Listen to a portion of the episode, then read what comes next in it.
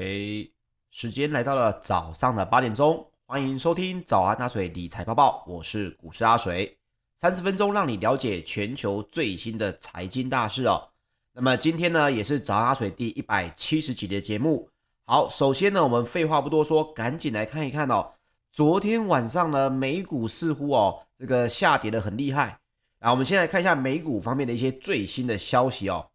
美国呢，其实才刚结束这个三天的连假，因为前一天呢是他们的这个呃某一个纪念日，所以呢也休市了一天。结果呢，一月十八号一开盘之后哦，没想到美国的公债的两年期跟十年期的公债殖利率都跳到了大概是两年以来的高点。那么各位应该很有印象哦，之前公债殖利率往上跳升的时候，美股呢也就往下来下杀。那原因是为什么呢？最主要的原因哦，还是之前跟大家一直提到的，投资人还是持续在关注联准会会不会有可能在三月就直接哦升息两码的这个情况。那么一码呢是多少百分点？其实一码不多哦，一码才零点二五个百分点。换句话说，其实只是投资人在害怕三月份要来升息，大概是零点五个百分点的这个风险。那么你会说，为什么这个风险一出现，美股就好像跌得好像快崩盘了一样呢？我们首先一个一个拆开来细看哦。首先是美国的十年公债殖利率已经创下了大概是两年以来的新高，来到了百分之一点八七哦。这个事情首先引发的是什么？就是科技股的这个卖压。那另外呢，大家应该也知道啊，这一周是这个超级财报周嘛，非常多的这个银行股跟大型的科技股哦，在这一周有要公布这个财报了。结果呢，高盛的财报啊不如预期，也拖累了这个金融股的表现。那包括这个瑞银全球财富管理的美国股票主管哦，莱夫科维兹他就表示哦。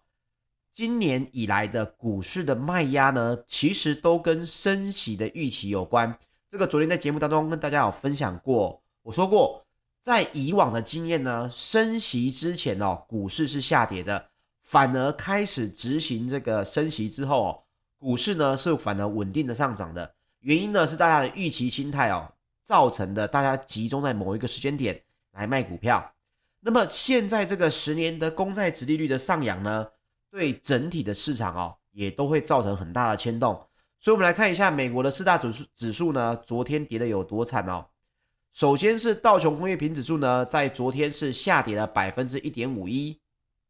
标普五百指数呢，则是下跌了百分之一点八四，纳斯达克指数则是下跌了百分之二点六。那么，费城半导体呢，则是下跌最多的哦，是下跌了百分之四点四四哦。等于是下跌了一百七十三点哦，直接呢收在三千七百二十七点。那这四大指数当中呢，又以费城半导体指数哦下跌是最多。那第二个受灾区当然就是纳斯达克指数，这些都是属于科技类股的一个集中地哦。那首先我们一家一家来看，高盛集团呢，二零二一年第四季的获利哦，比上半年的同应该是去年的同期。四十四亿美元呢，是下滑，来到了三十八亿美元。美股的盈余呢，也下降了将近要一块多的美金，这都低于分析师的一个平均预估。所以呢，高盛的这个收盘价啊，就直接重挫了百分之七，也是二零二零年六月以来的一个单日最大跌幅。那光是这个高盛跟摩根大通呢，两大银行哦。合计就贡献了道琼指数两百二十六点的这个跌幅，所以各位来看到这个中场呢，四大指数都是收黑的情况，创下了去年十一月以来的一个最大单日跌幅。其中哦，这个费半产衰的百分之四点四哦，台积电的 ADR 呢也大跌将近百分之五。那如果你再拆开这个道琼指数的前五大权重股来讲哦。像是这个联合健康保险啊，也下跌了百分之一点五二，家得宝、微软以及麦当劳呢，也都是下跌的。那其中啊，还包括这个全球消费的这个日用品龙头哦，宝桥公司，礼拜三要来公布财报了。那么它到底能不能接力哦？因为这个宝桥的 PNG 哦，这家公司的财报呢，大家关注的是整体的民生消费品哦，它的需求到底是上升还是萎缩的？那礼拜三来公布财报之后呢，分析师就会关注这一家公司是不是能够继续的扩大市场的份额，而且最重要最重要的事情，其实现在华尔街在看美股的财报都在看什么呢？最主要在看的是这些成本的上涨能不能成功的哦，把价格转嫁给消费者。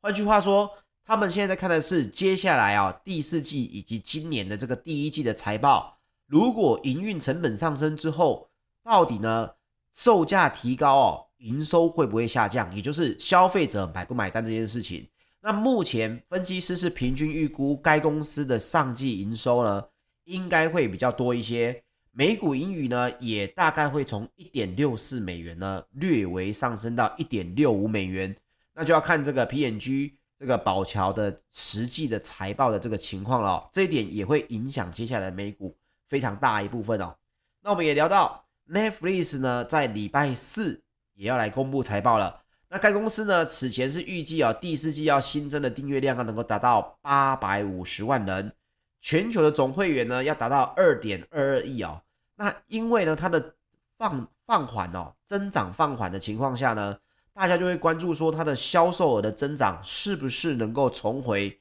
每年二十趴哦？各位，这个是非常艰巨的一个任务哦。全球的总会员 Netflix 已经达到了二点二二亿人了哦，基本上可以说，会买的已经买了，不会买的呢，要么买不起，要么就是不会买了。所以销售额是不是能够重回每年都有百分之二十以上的增长哦？这一点呢，我个人也认为这是比较有疑虑一些的。那不过呢，他觉得我营收不能增长，那我就从现在愿意买单的人下手哦。所以一月十四号呢，他就宣布了要来涨价了，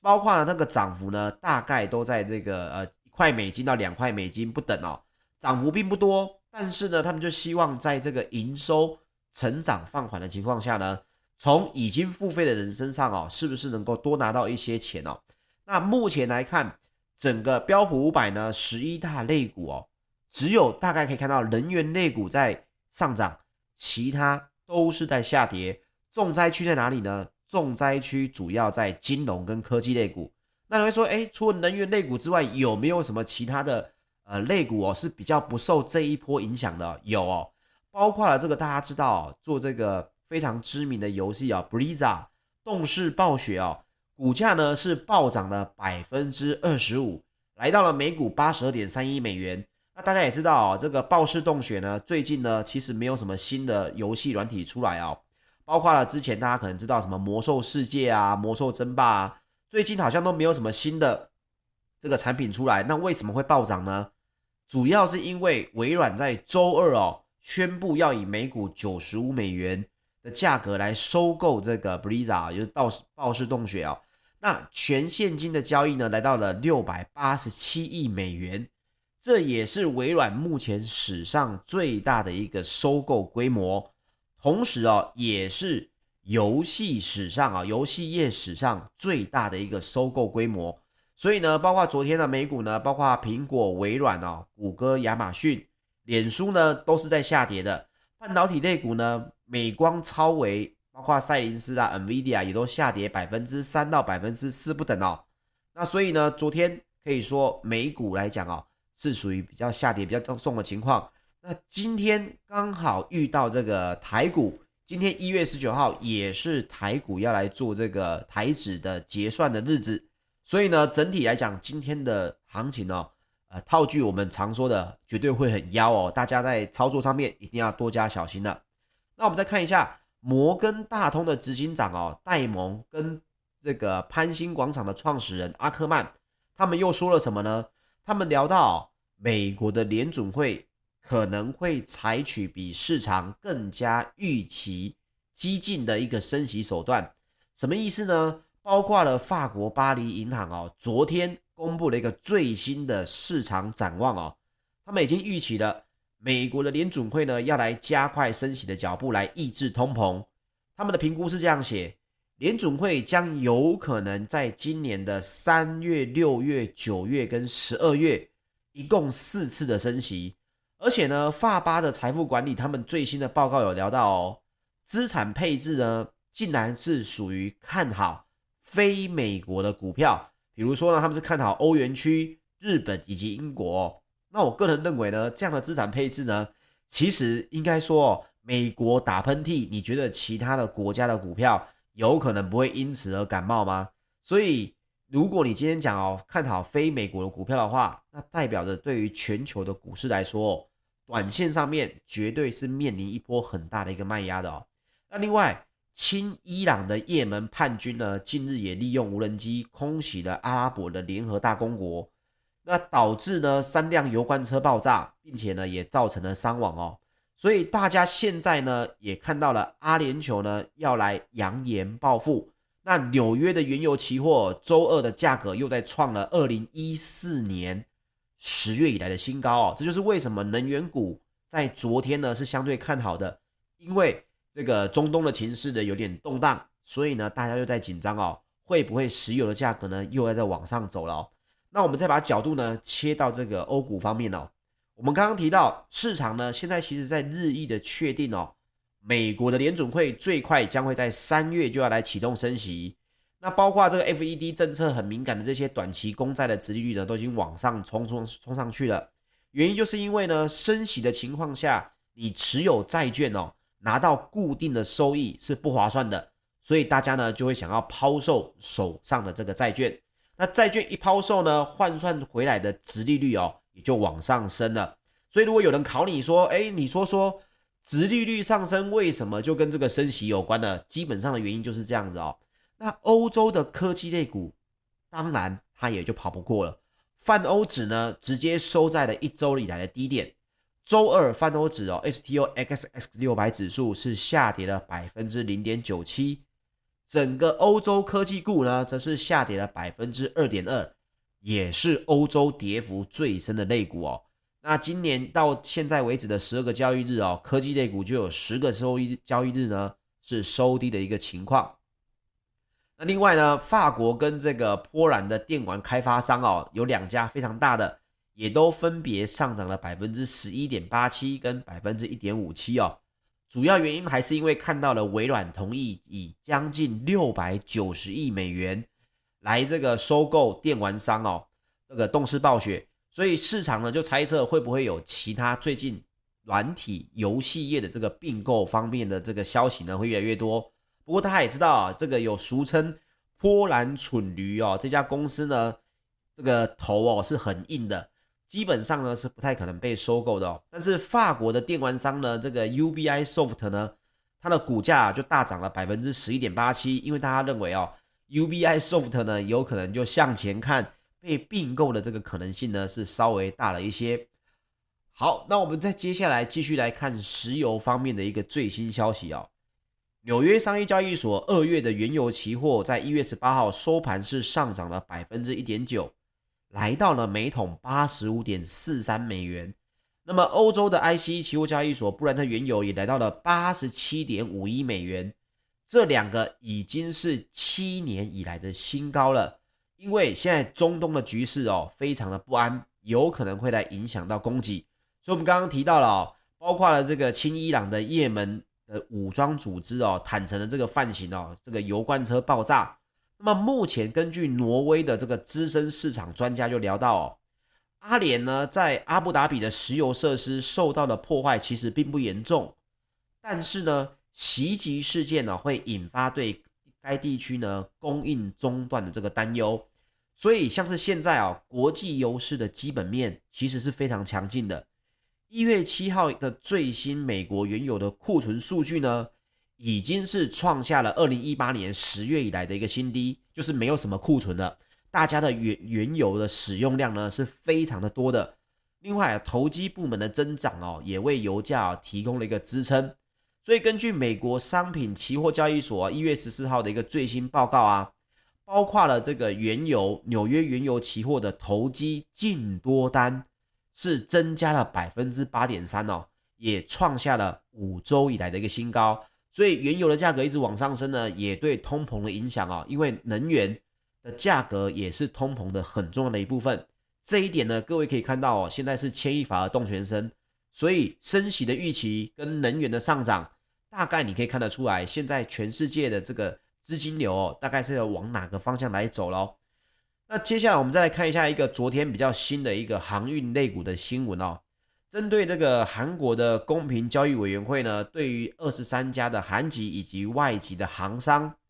就这个韩国到东南亚的航线运费协议啊，他们认为有可能呢违反了韩国的公平交易法。那么国内的三间货柜航运商啊，这个长龙、阳明跟万海，也都纷纷表示哦，现在还没有收到韩国公平交易委员会的裁决书，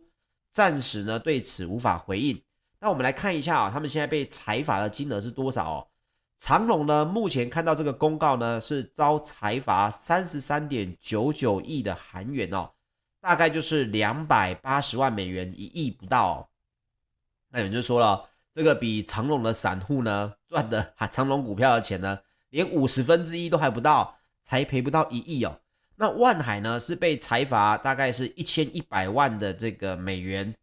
阳明呢是被裁罚大概是两百万美元，所以分别哦就是万海比较多，万海大概在一千一百万美元，大概是在两亿多到三亿台币左右哦。那目前看来呢，大家的说法啦哦，媒体的报道是对于财务的估算呢都没有什么重大的影响，而且呢也没有什么刑事的问题。那后续的处理呢，他们也说会在收到裁决书之后再行评估。但是呢，阿水看到这个新闻还是要提醒大家。韩国开的这个公平交易法的第一第一枪哦，会不会造成欧美两个地方呢？两个地区呢？诶，原来可以这样子搞啊！这个运费的问题，那当然有另外一派说法是，现在拜托这些货柜商哦，好好的送货，塞港的问题都还没解决，你就想要从里面呢去捞一笔？当然有另外一派说法也说哦，应该事情是不会继续闹大，但是各位可以大概知道哦。目前来讲啊，已经开始有韩国在起头哦，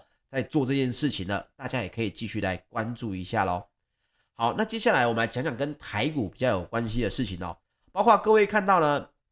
现在不是有发现到呃这个科技类股可能会比较多下杀吗？但是实际上的营收哦，我们最近在看到，哎，瓶盖股不是在讲 Mini LED 吗？那么现在哦，整体的台股 Mini LED 的这个环境上面呢？有没有可能又遇到什么样的问题？有没有可能遇到什么样的敌人哦？我们现在来说一说，其实 Mini LED 的应用哦，现在才可以说刚刚开始而已。包括 Micro LED 这个巨量转移的问题呢，也都还没解决。那么苹果呢，从二零二一年哦，去年首度采用了 Mini LED 的这个平板之后，大家都认为呢，这是 Mini LED 呢商用化的一个元年。甚至呢，预估 Mini LED 在二零二二年的平板出货量应该会增加了八成，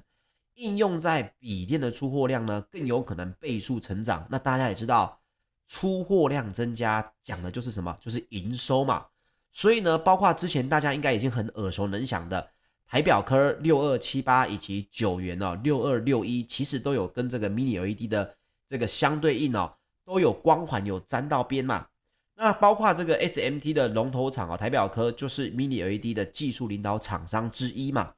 在去年第四季呢，其实它的单季营收哦，就因为 Mini LED 呢，直接来到了一百九十七点零七亿元，年增哦百分之五十八点七二，创下了单季跟历年以来的新高。那么展望后市呢，台表科也认为自己有不小的这个成长动能，包括目前他们 Mini LED 的产线已经有十五条。缺料的问题缓解之后呢，应该可以逐步的进入满载的情况。换句话说，据媒体的说法是，台表科目前的产能呢还没到满载，整个出货量呢也还没到极限哦。那另外一家呢，测试代工跟设备厂的这个公司哦，九元，十二月也缴出了四点零八亿，同期新高的一个佳绩，也带动他们的全年营收呢突破了五十亿的大关。年增率哦，也是高达将近要五成哦，随随便便现在大家讲营收都是在突破五成的哦。那么随着 Mini LED 跟风车的扩产呢，他们也认为哦，二零二二年的业绩呢，第二季开始产能开出来之后，也有机会优于去年哦。那九元主要是销售 Mini LED 的相关设备机台，也有在代工，所以它基本上它有设备跟代工的一个收入，但是有没有一个？比较大的敌人，比较大的对手呢？有哦。目前南韩对，又是韩国在搞事哦。南韩的面板厂呢是虎视眈眈，准备要来扩大生产中小型的 OLED 来夺取 iPad 的这个订单哦。其中包括 iMo 还有韩媒 ET News 哦，在十七号的一个最新的报道，上周呢就传出苹果可能会在二零二四年发布搭载 OLED 面板的 iPad，而且呢面板将由三星来供应，三星呢正考虑来增产哦。那可是呢最新的一个消息又指出哦，LG 也进来也进来拉这个浑水了哦，LG Display 哦就是 LGD。动作呢更加的积极。目前根据业界人士的透露，LG GD 呢正在替南韩的坡州哦，他们的第六代 OLED 的新产线来筹划设施。坡州的 P 九跟 P 十厂哦，也就要安装这个深度的设备了，就是这个显示器电晶体的玻璃基板上面要画出电路图的这个情况哦。那该公司呢也计划要向日商呢 Canon。来订购八台的增度设备哦。那目前看到的是，二零二四年 LGD 的第六代的 OLED 的产能呢，如果真的被它完成了之后，应该会是产能倍增，提高到每年七十万片哦。那 LGD 的 P 九厂呢，生产智慧机的 OLED 面板；P 十厂呢，主要是生产平板等哦。所以大家看 LG 跟三星哦，虎视眈眈。目前都在大规模的扩产中小型的 OLED，那你会说，哎，中小型的这个面板不是早就是已经是红海了吗？打成这样子还有人要打哦？跟各位报告一下，目前主要是因为哦，所谓的巨量转移在 Micro LED 上面还有问题，那应用在电动车上面的仪表板还有穿戴式装置，它的面板呢，其实都不像。这个整个你要看到大电视啊，动不动就六十寸、七十寸这么的大，所以呢，要解决这个 LED 的转移问题哦，在 Micro LED 来讲哦，相对应的容易。换句话说呢，这才是一个新的一个蓝蓝海市场哦。同样是显示荧幕，但是用什么来显示，目前就是兵家必争之地了。目前，iMo 就指出，倘若 iPad Pro 呢改用 O OLED。还可以得到更好的画质跟对比度，会是最出色的 iPad。那当然，大家就担心哦，苹果会不会这个变心，在某一代产品上面呢，又转回去用 OLED 哦？那对 Mini LED 的这个发展呢，基本上啊，又是一个比较不好的新闻了。所以目前大家看来，整体搭配 OLED 这个 Mini LED 的平板电脑跟笔电出货量是大增的，包括了这个 Mini LED 在苹果。他们现在使用度这么多的情况下，出货量平板有机会冲高百分之八十，笔电呢更是有机会哦突破百分之一百五哦，都是以将近千万台来看哦。所以目前看来，Mini LED 的市场还很大，但是呢，已经有人想要韩这个，包括这些韩国产厂商哦，想要来弯道超车，这也是 Mini LED 目前遇到的一个比较大的问题。OK。今天呢，跟大家来分享了啊，昨天到底美股在跌什么？同时呢，今天也提醒大家，今天是结算日，也跟这个美股呢可能会有比较大的震荡哦，大家要注意哦，可能震荡幅度呢会比较大一些。那以上呢就是今天的这个节目内容，谢谢大家收听。那要听重播也欢迎到我们的 YouTube 频道搜寻股市阿水，谢谢各位，我们明天早上八点再见喽，大家拜拜。